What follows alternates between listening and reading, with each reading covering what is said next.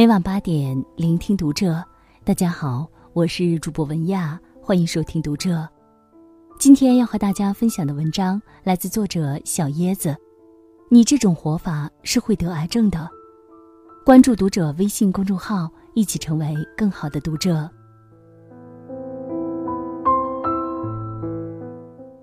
看过一个扎心的短片，开头问了一个这样的问题：如果生命到此为止？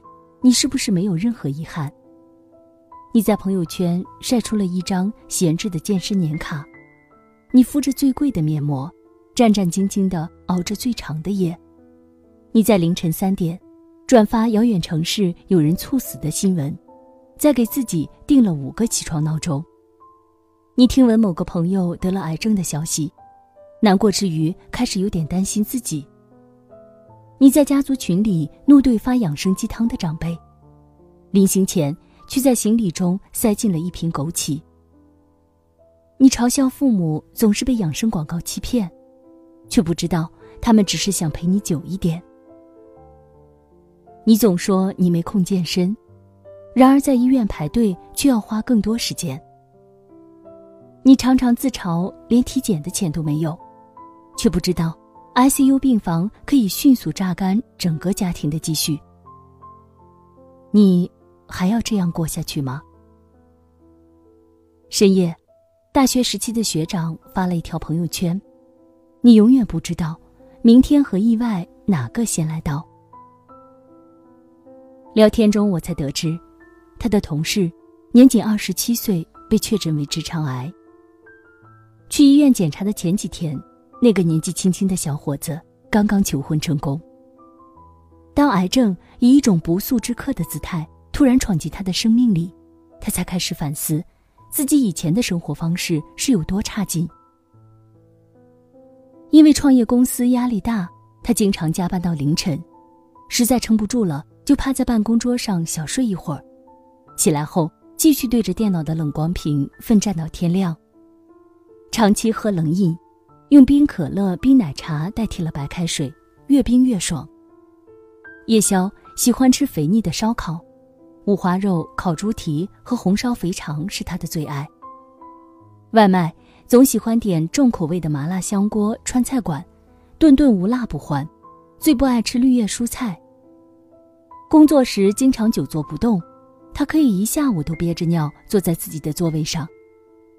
健身，不存在的。工作榨干了他所有的时间和精力。有这样一组数据：中国平均每天有一万人确诊癌症，相当于平均每七分钟就有一个人得了癌症。如今有多少年轻人，嘴上说着要养生，却仍不肯改变自己的饮食作息习惯，肆无忌惮地透支自己的健康，直到来不及才懂得要爱惜自己的身体。前段时间，艺人陈乔恩在微博上公开了自己的体重，确认过眼神是一百零六斤的人，评论里却有很多尖酸的声音。第一次听到女艺人破百的，女明星能这么胖吗？其实，对于身高一百六十四厘米的她来说，五十三公斤的 BMI 为十九点七，实在不能说胖。然而。这个社会却要求女生瘦一点，再瘦一点。对于骨感身材的极端要求，正在毁掉一部分人的健康。知乎网友殷小乐说过这样一件事：他的表姐在某三甲医院做医生，曾经接诊过一个挺出名的女明星。当时，女明星的状态十分危险，已经被送进 ICU 了。经纪人坦白说，女明星是因为暴食。当天一口气吃了整整四个全家桶，然后就去催吐。对他来说，为了保持身材，暴食后催吐已经成为了一种习惯。他经常半夜让工作人员订夜宵，一个人吃掉六人份的量，再全部吐掉。世界上有很多女生，为了美采取这种极端病态的方式。这个群体有个特殊的代号，叫“兔子”。他们为了在减肥的同时还能享受美食，每天用手抠、插管等办法，把吃进去的东西再完全吐出来。他们一开始只是和很多正在减肥的女生一样，每天严格的对照食物的热量表吃东西。然而，一旦多吃了一块肉，卡路里超标了一点，他们就会沉浸在焦虑和自我厌恶之中，于是选择了催吐。长期催吐，反流上来的胃酸不但会严重腐蚀牙齿和食管，甚至可能导致溃疡及癌变。全世界，大概每一小时就有至少一人死于 eating disorder。世界真的会惩罚不好好爱惜自己身体的人。当疾病找上门来，我们所追求的、所重视的，真的还重要吗？我们要用多大的代价才能认清活着的意义？李开复曾写过一本书，叫《向死而生》。他在书里说：“真正生病了以后，才知道，其实健康没了，什么都没了。”患上淋巴癌之前，他竭力把拼命作为自己的一个标签。他曾喜欢和人比赛，谁睡得更少，谁能在凌晨及时回复邮件。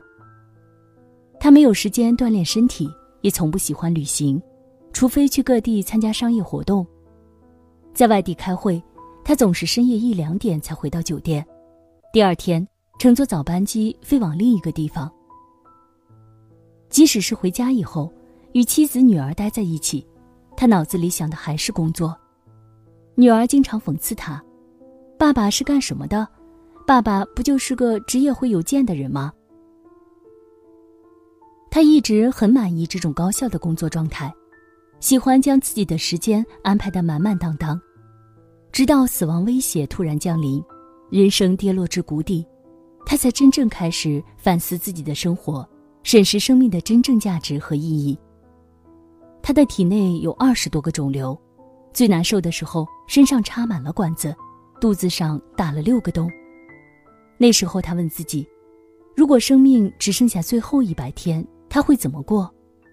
我会把最后一百天用在我最亲的人身上。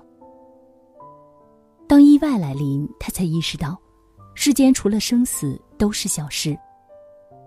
真正重要的，不是世俗眼中的成功，不是喧闹的社交和媒体，而是和自己最爱的人所生活的点点滴滴。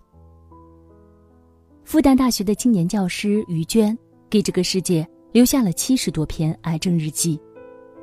乳腺癌病发那天，他还在忙碌着准备繁忙的课业，还骑着自行车载学生回家，还硬撑着去了超市。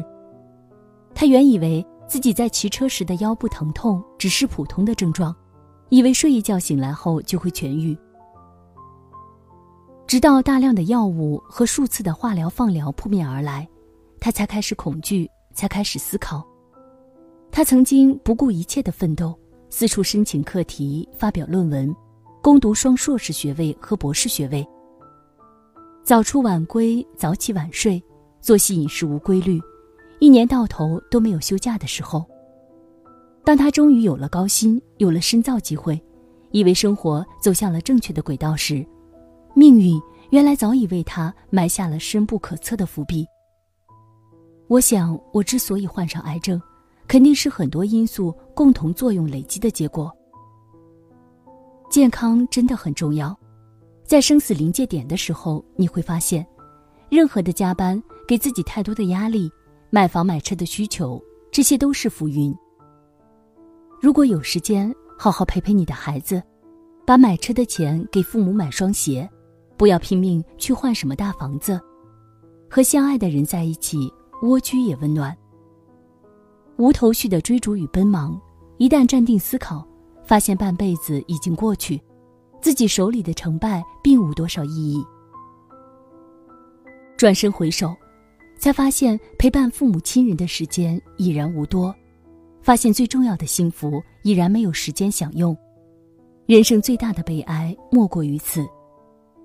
漫画家熊顿在画完去世之前的最后一句遗言是。再也不会疼了。不要等到一切都来不及，不要等到让痛苦将你侵蚀，你才寻求改变。从今天开始，早睡早起，吃营养丰富的早餐，每天喝满八杯水，戒掉碳酸饮料，戒掉烧烤，不迷信锦鲤，不指望运气，吃膳食纤维丰富的水果和蔬菜，拒绝熬夜，拒绝日夜颠倒的生活，拥抱清晨的微风与阳光。学会运动，做有氧操、无氧锻炼，瑜伽、跑步、快走，让自己的身体充满活力。